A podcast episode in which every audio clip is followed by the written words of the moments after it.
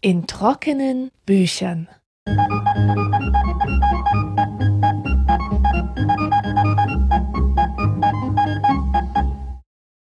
Herzlich willkommen zur 17. Folge in trockenen Büchern. Es ist 2016 und wir bekommen zu spüren, dass die Welt sich radikal verändert. Veränderung ist erstmal nichts Außergewöhnliches. Aber diesmal passiert sie auf so vielen Gebieten gleichzeitig, dass es unmöglich geworden ist, auszuweichen. Ich weiß nicht, wie es euch geht, aber ich spüre geradezu körperlich, wie alles, was einmal Halt gegeben hat, bröselt und sich auflöst. Letzten Monat bin ich 35 Jahre alt geworden. Früher dachte ich, dass man es mit 35 eigentlich geschafft hat, dass man weiß, wie alles läuft. Tatsächlich fühle ich mich aber nicht wie jemand, der drei Dekaden Erfahrung darin hat, durch diese Welt zu navigieren, sondern immer öfter wie ein frisch geschlüpftes Küken, das angestrengt versucht, die Regeln zu begreifen. Angestrengt, weil die Dinge, die ich in der Schule oder in der Familie gelernt habe, in der jetzigen Zeit nicht weiterhelfen. Ich weiß auch nicht, wie ich meinen eigenen Kindern die Welt erklären sollte, worauf ich sie eigentlich vorbereiten sollte. Es kommt mir manchmal so vor, als wäre ich aus einer anderen Zeit in diese Zeit gefallen. Ich habe mit ein paar Menschen darüber gesprochen und alle berichten von dem Eindruck, dass unsere alten Ordnungen und Institutionen zusammenbrechen und jetzt sichtbar wird, wie zerbrechlich diese Systeme, an die man geglaubt hat, in denen man sich so sicher bewegt hat, wie zerbrechlich die eigentlich sind. Die Frage, um die es in dieser Folge geht, ist, was steckt hinter diesen Eindrücken? Die kurze Antwort vorab, die digitale Technik löst unsere Wirklichkeit auf. Der Satz für sich genommen klingt furchtbar, aber was steckt eigentlich dahinter? Christoph Kucklick hat ein fantastisches Buch über den Zustand der Welt und die zu erwartenden Entwicklungen geschrieben. Es heißt Die granulare Gesellschaft und Granularität ist der zentrale Begriff, den er in die Diskussion einführt und den wir uns zuerst ansehen sollten. Granularität. Mir fiel zu dem Wort erstmal nur Teegranulat ein, also diese kleinen, köttelförmigen Teile, die man mit heißem Wasser übergießt. Manche kennen den Begriff vielleicht aus der Computerwissenschaft und da ist das Maß der Auflösung gemeint, also die Präzision der Daten. Stellen wir uns dazu einfach eine Bilddatei vor, ein Foto von uns. Wenn die Bilddatei eine hohe Auflösung hat, bedeutet das sehr viele Farbinformationen. Man sieht also jeden Pickel, jede kleinste Hautirritation. Das Bild ist feinkörnig. In einem grobkörnigen Bild dagegen, mit einer geringen Auflösung, verschwimmen all die feinen Farbabstufungen zu einer einzigen Farbe, zu einem Durchschnittswert. Unser Gesicht hat dann einfach nur Hautfarbe, was ja durchaus schmeichelhaft sein kann, aber die Wirklichkeit sehr viel ungenauer abbildet, als es möglich wäre. Kuklik sagt, dass wir es in der heutigen digitalisierten Welt immer weniger mit Durchschnittswerten zu tun haben und zunehmend mit vielen extrem genauen Daten. Die Welt wird immer granularer, also immer feinkörniger. Digitale Technik und das Internet haben es uns ermöglicht, extrem viele Informationen über die Welt und den Menschen zu sammeln. Ich besitze und nutze mehrere Fitness-Apps, in die ich täglich eintrage, was ich an Nährstoffen zu mir nehme, wie viel und intensiv ich mich bewege, wie lange ich schlafe und wie viel ich wiege. Und das tun auch Millionen anderer Menschen, deren Daten mit meinen abgeglichen werden. Ich nutze Facebook. Nicht exzessiv, eher sporadisch. Und als ich hörte, dass Facebook anhand meiner Likes meinen Big Five Persönlichkeitstyp voraussagen kann, war ich überzeugt, dass die das nicht können. Auf keinen Fall können die das. Bis ich den Test dann selbst gemacht habe. Die Cambridge Universität bietet so etwas an. Da könnt ihr mal nachgoogeln. Ähm, das Persönlichkeitsprofil, das Facebook von mir erstellen würde, stimmte mit den Ergebnissen des psychologischen Fragebogens ziemlich genau überein. Facebook wusste also, dass ich eher introvertiert bin, obwohl ich keine solche Aussage jemals explizit getroffen habe. Meine Lieblingsbands haben mich verraten und die Bücher, die ich lese. in Kombination mit anderen Menschen, die diese Bands und diese Bücher mögen. Das ist eine ganz neue Art von Vermessung und sie erstreckt sich auf die Politik und die Wirtschaft, auf Naturwissenschaft und die Sprache.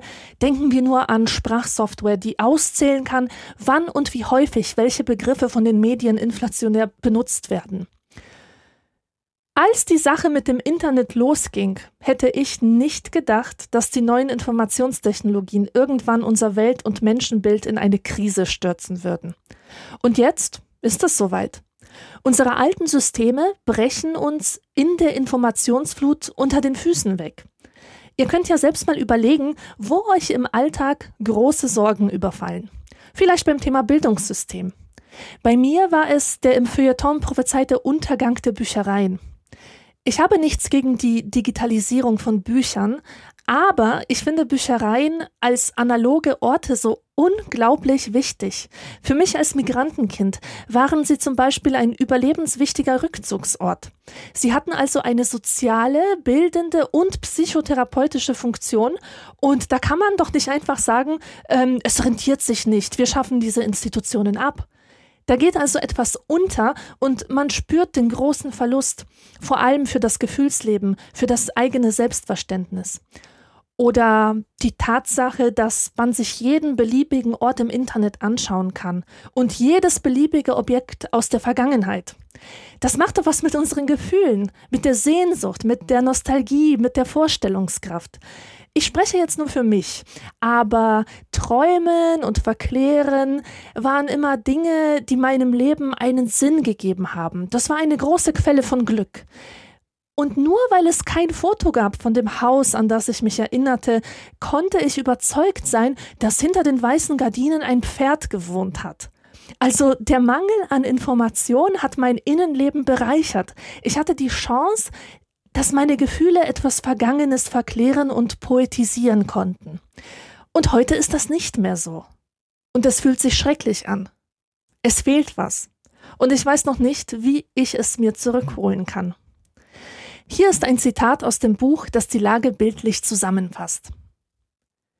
Die bisherige Gesellschaft war wie aus Billardkugeln zusammengesetzt, die wir im Laufe der Zeit gelernt haben, zu einem belastbaren Gebilde zu arrangieren. Nun werden diese Kugeln nach und nach durch winzige Schrotkugeln ersetzt.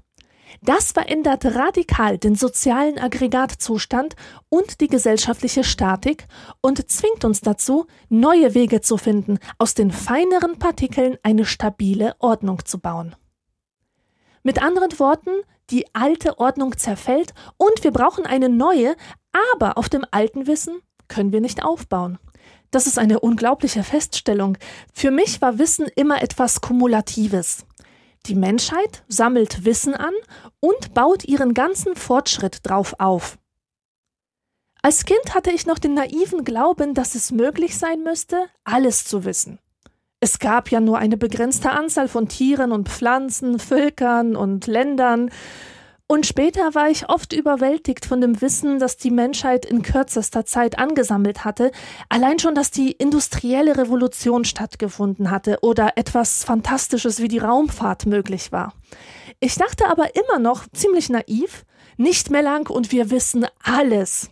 Tja, und heute sieht man, wie grob dieses Wissen war, das uns noch in den 80ern durch Was ist was Bücher vermittelt wurde. Diese Bücher haben heute ja schon beinahe etwas amüsant Archaisches. Doch zurück zum Thema.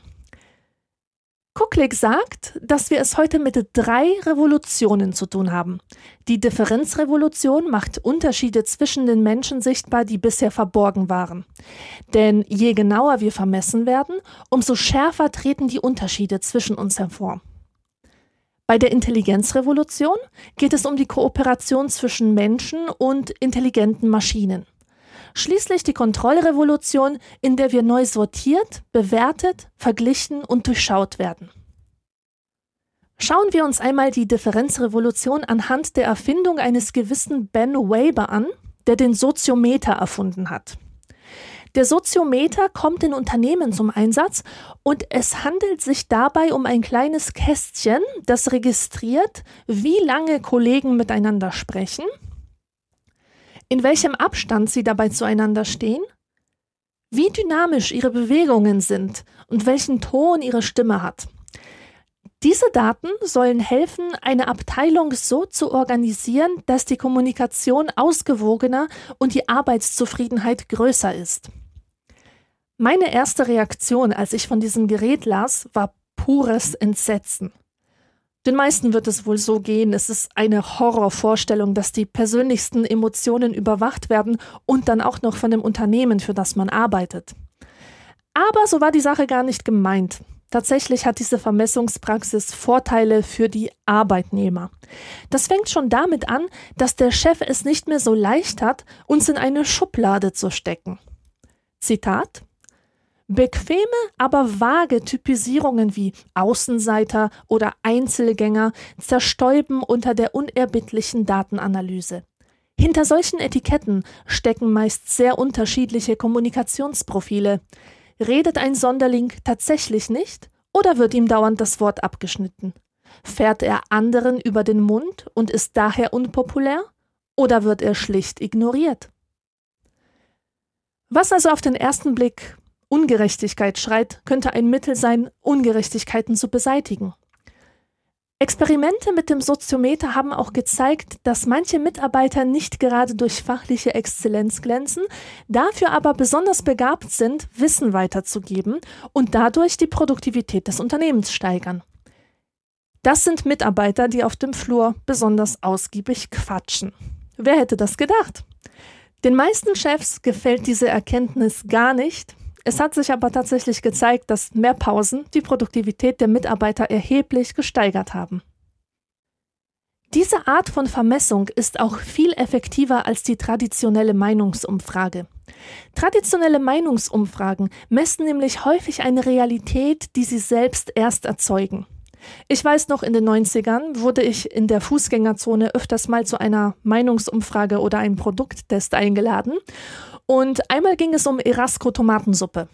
Ich bekam fünf Plastikbecher mit Suppenproben vorgesetzt und musste anschließend bewerten, wie mir die Farbe gefallen hat, wie ich die Cremigkeit bewerte und lauter solche Sachen, auf die ich nie zuvor bei Tomatensuppe geachtet hatte. Ich wusste gar nicht, dass man eine Meinung zur Tomatensuppe haben kann, bevor ich danach gefragt wurde. Es wurde also nichts abgefragt, was vorher schon da war, sondern in der Befragung erst hergestellt. Ein weiteres Problem mit klassischen Umfragemethoden ist das Problem der sozialen Erwünschtheit. Wenn Menschen nach ihren Einstellungen gefragt werden, sagen sie oft nicht die Wahrheit, sondern neigen dazu, irgendwelche angenommenen Erwartungen zu erfüllen. Das Soziometer von Weber registriert aber gerade nicht, was die Menschen sagen, sondern wie viel und wie sie es sagen. Es ist also nicht wichtig, was sie denken und meinen, sondern was sie dabei tun, wie sie interagieren und sich dabei mit anderen vernetzen. Und dadurch sind soziale Situationen nicht länger subjektiv verhandelbar und das stellt tatsächlich alte Machtstrukturen in Frage. Auf jeden Fall eine interessante Erfindung. Das Soziometer ist nur ein Beispiel dafür, dass jetzt eine ganz neue Art von Daten über den Menschen gesammelt werden kann. Jeder Einzelne wird auf eine Weise neu vermessen, die unser Selbstverständnis als Individuen herausfordert. Kuklik meint, dass wir in der Zukunft gar nicht mehr von Individuen sprechen werden. Das Konzept Individuum wird unter der Last der Datenfülle über den Einzelnen zerbrechen. Warum? Weil Individuum bedeutet, vom Durchschnitt abzuweichen. Aber wenn jeder nun auf diese Weise vermessen wird, gibt es keine Durchschnitte mehr, von denen man abweichen könnte. Statt Individuen haben wir es dann mit Singularien zu tun. Zitat Je mehr Daten, desto deutlicher werden unsere Eigenheiten sichtbar. Je mehr Fülle, desto mehr Singularien. Je mehr Vernetzung, desto mehr Vereinzelung. Unser Menschenbild und die Wissenschaft vom Menschen werden sich verändern, denn Wissenschaft basierte bisher auf Gruppen, auf allgemeinen Gesetzen, eben auf dem Konzept des Durchschnitts. Ich bin aufgewachsen in einer Welt, die aus Männern und Frauen bestand. Es gab nur diese zwei Ausprägungen. Anfang 2014 führte Facebook 56 Möglichkeiten ein, sein Geschlecht einzuordnen. Neben männlich und weiblich gibt es auch androgyn, geschlechtslos, Transmann, Transfrau etc. und auch die Verweigerung, sich über sein Geschlecht zu definieren. Heute kann man sein Geschlecht also frei wählen und unendlich fein präzisieren. Viele wissenschaftliche Überzeugungen halten solchen Daten nicht stand, weil unser Wissen auf viel gröberen Pixeln beruht und aufbaut. Wie die Wissenschaft darauf reagieren wird, wissen wir noch nicht. Ein großes Problem ist auch, dass Konzerne mittlerweile viel bessere Daten über die Gesellschaft haben als die öffentlich bezahlten Sozialforscher. Solche Begriffe wie Klassen, Schichten, Systeme, Märkte sind irgendwie überholt. Warum? Weil diese Konzepte eben auch auf Datenhäufungen und Durchschnitten beruhten und diese Art von Wissen wird zunehmend wertlos. Mal ein praktisches Beispiel.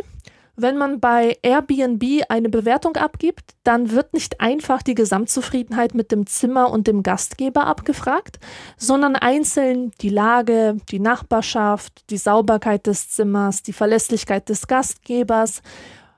Ich finde das total gut, weil es mir hilft, eine Entscheidung zu treffen, die genau auf meine Bedürfnisse zugeschnitten ist.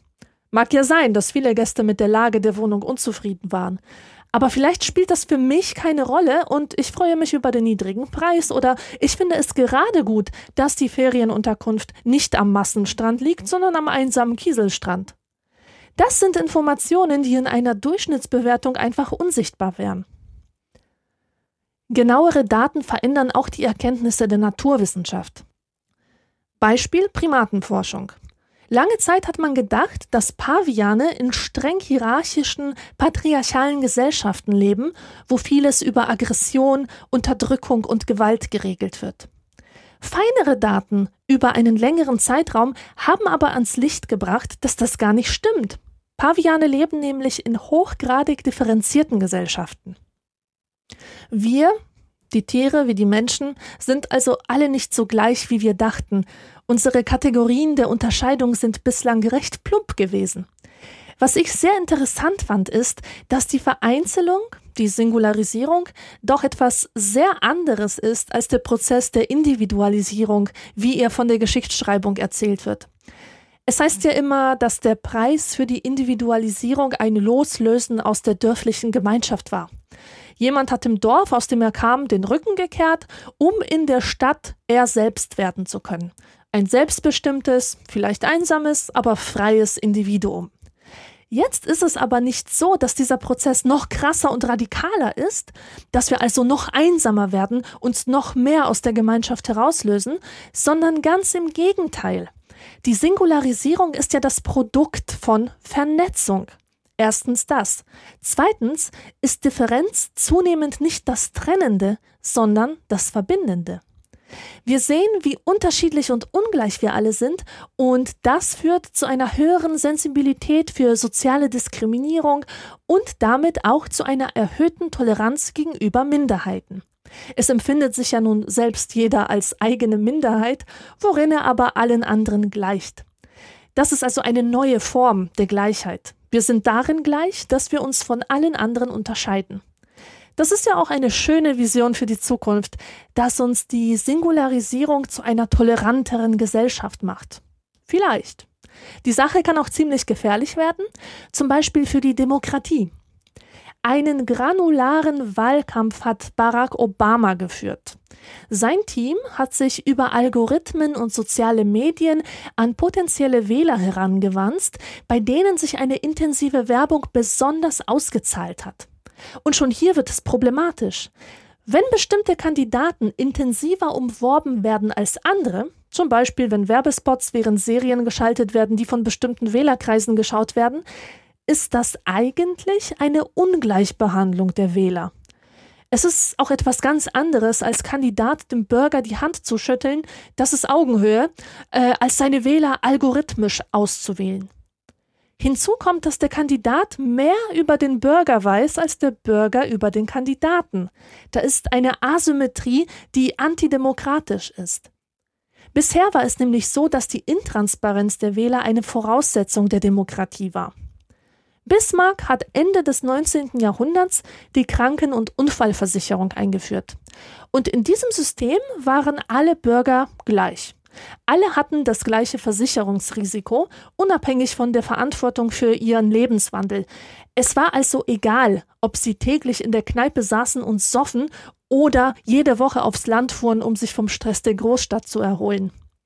Die Leute wurden alle gleich behandelt, weil man nicht so viel über ihr Verhalten wusste.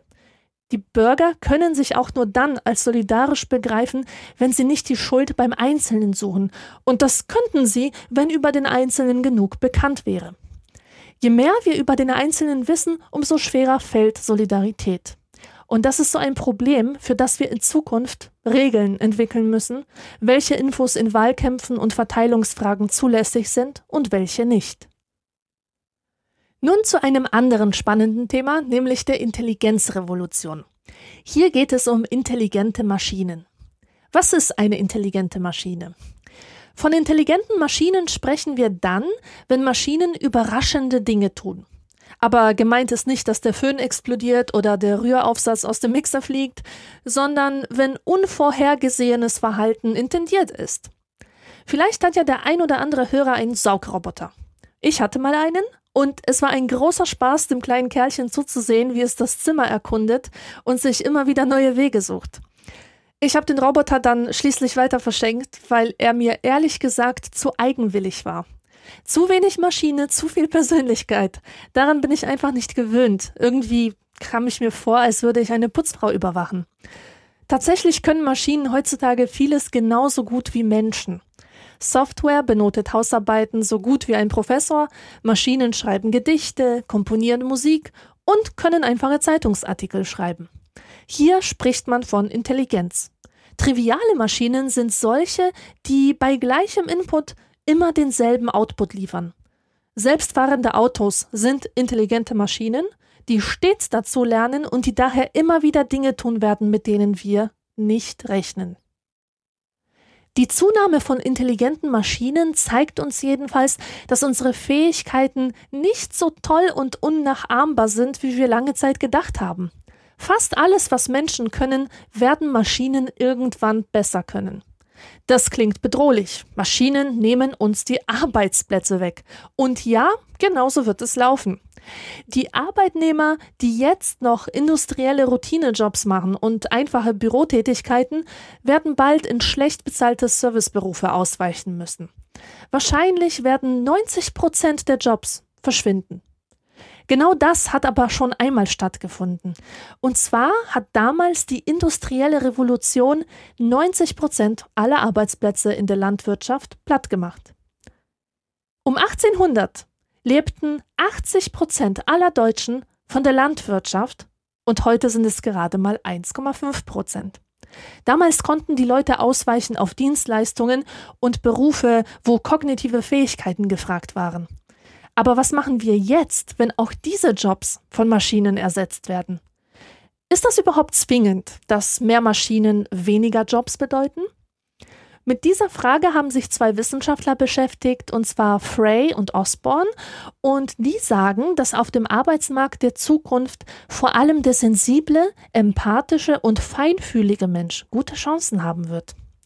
Soziale Wahrnehmung, Verhandlungskünste, Überzeugungskraft und Kreativität gehören nämlich zu den letzten Fähigkeiten, die Roboter erlernen werden. Der Mensch hat den Maschinen etwas voraus und das ist seine Gabe, anderen zu helfen und für sie zu sorgen.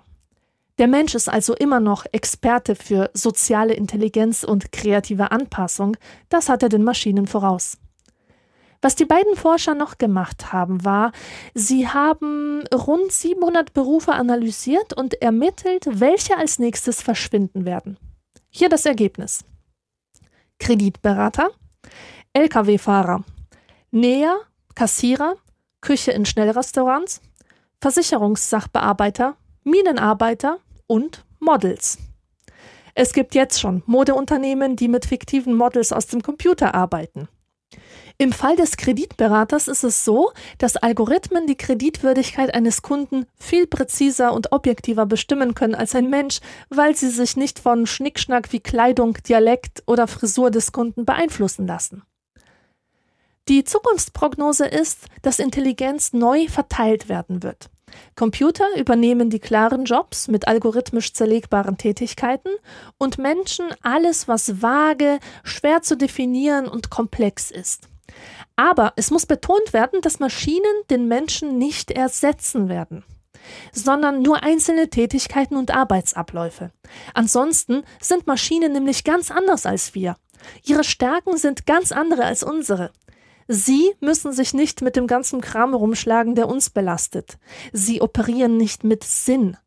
Gefühle, Wünsche, Hoffnungen, Sehnsüchte, das alles ist ihnen fremd. Was sie kennen, sind Symbole, Ziffern und Zeichen. Und wofür diese stehen, ist ihnen egal. Sie können nämlich nur rechnen.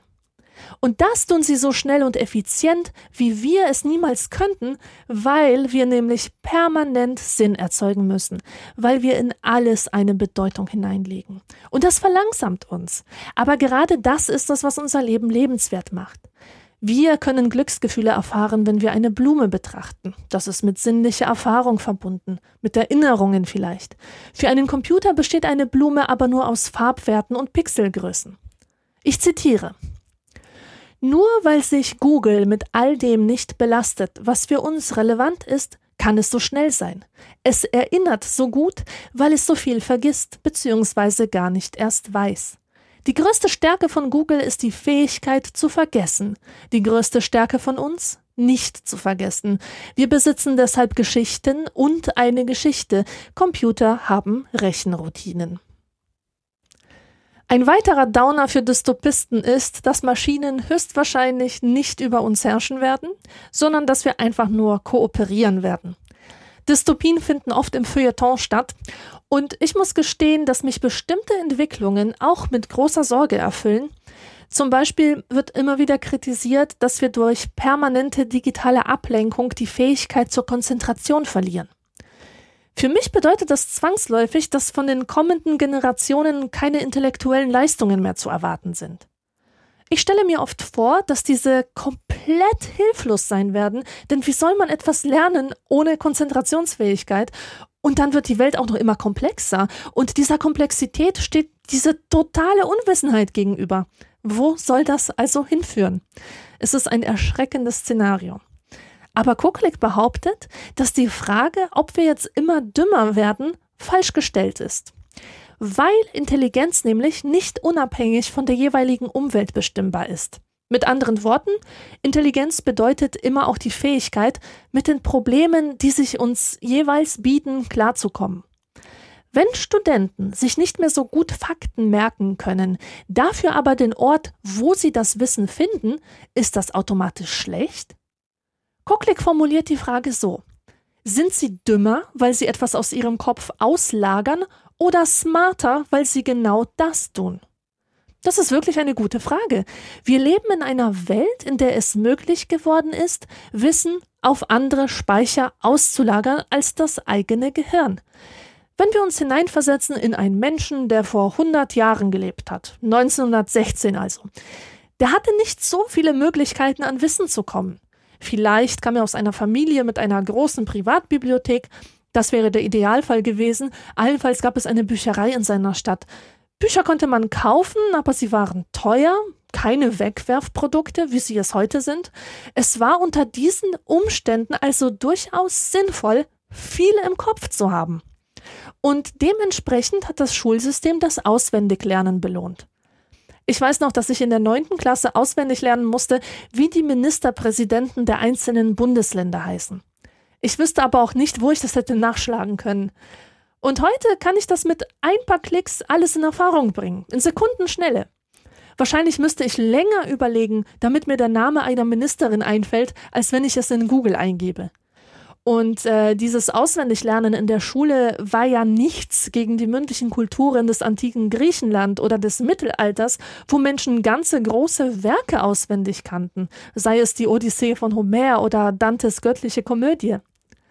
Mich würde interessieren, was meine Hörer darüber denken. Würdet ihr sagen, dass wir es mit einem Verfall der Gedächtnisintelligenz zu tun haben? Wird es unsere Kultur ins Verderben stürzen? Oder ist es eher ein Gewinn, dass wir uns nicht länger mit Gedächtnislernen belasten müssen. Schreibt es in die Kommentare zu dieser Folge auf introckenenbüchern.de.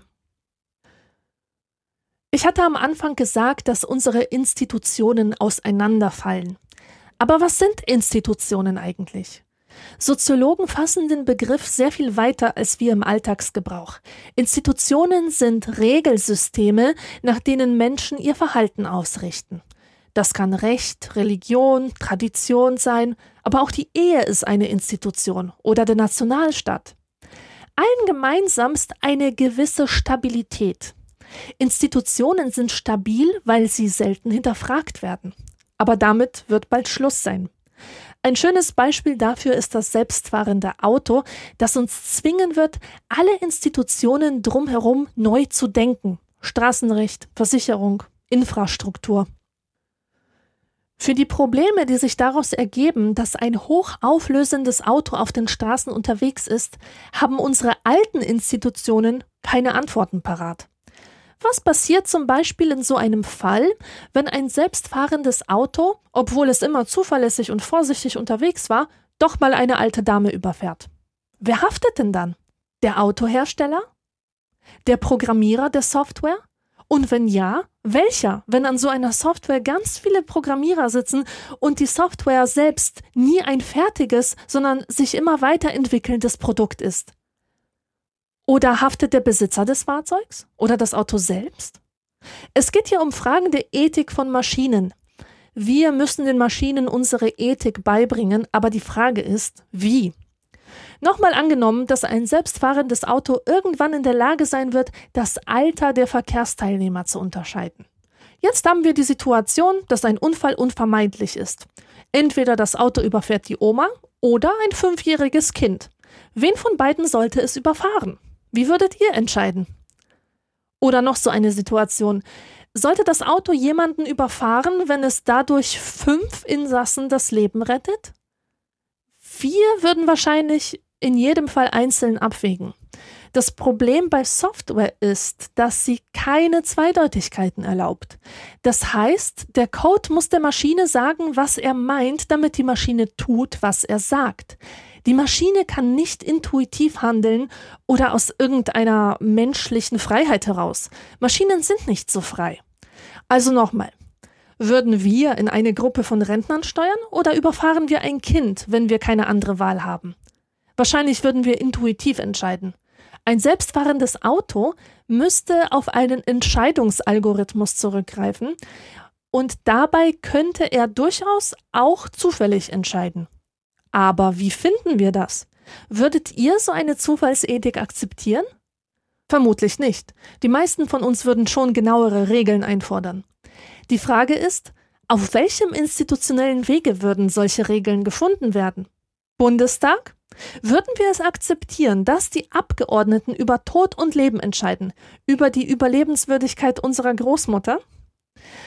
Im Grunde geht es hier um eine Frage, mit der sich die Philosophie seit Jahrhunderten herumplagt. Ist es Kant versus Utilitarismus? Ist es grundsätzlich falsch zu töten? Oder kann das Töten gerechtfertigt sein, wenn man dadurch mehr Menschenleben rettet? Die Philosophen haben auf diese Frage jedenfalls noch keine Antwort gefunden, aber leider verlangt die granulare Gesellschaft nach der Beantwortung genau solcher Fragen. Zitat die technologische Auflösung in der digitalen Welt bewirkt eine Auflösung des Vertrauten. Unsere Institutionen sind auf die Granularität der neuen Verhältnisse nicht vorbereitet. Sie taugen dazu, eine grobkörnige Gesellschaft zu regulieren und zu steuern, eine behäbigere und langsamere, nicht eine, die von staubfeinen Daten durchpulst wird, in der sich Autos selbsttätig bewegen und damit die Unterschiede zwischen Mensch und Maschine verwischen und in der Autonomie und Steuerung keine Gegensätze mehr sind. Ich habe jetzt nur ein paar der Themen gestreift, um die es in dem Buch von Christoph Kucklick geht, und selten fiel es mir so schwer, die wichtigsten Aspekte herauszupicken. Die für mich wichtigste Erkenntnis ist vielleicht die, dass wir es gerade tatsächlich mit einer Katastrophe zu tun haben. Die Folgen der Digitalisierung sind dramatisch. Es ist nicht nur ein subjektives Gefühl. Die alten Ordnungen brechen tatsächlich zusammen. Das Tröstliche ist, dass die Menschheit nicht zum ersten Mal vor einer Katastrophe steht, dass sie nicht zum ersten Mal ihr Weltbild und Menschenbild radikal wird ändern müssen. Eine der größten medialen Katastrophen war die Erfindung des Buchdrucks. Viele werden jetzt sagen, wie bitte? Gerade die Erfindung des Buchdrucks zählt doch zu den Sternstunden der Menschheit. Zumindest wurde mir das immer so vermittelt. 1450 war das Jahr, wo es endlich Licht wurde im dunklen Mittelalter. Endlich konnte Wissen sich verbreiten. Die Wissenschaften sind entstanden. Menschen konnten nun lesen und sich bilden und das Wissensmonopol der Kirche, die allen Fortschritt gehemmt hatte, wurde endlich in Frage gestellt. Und damit war der Weg zur Aufklärung geebnet.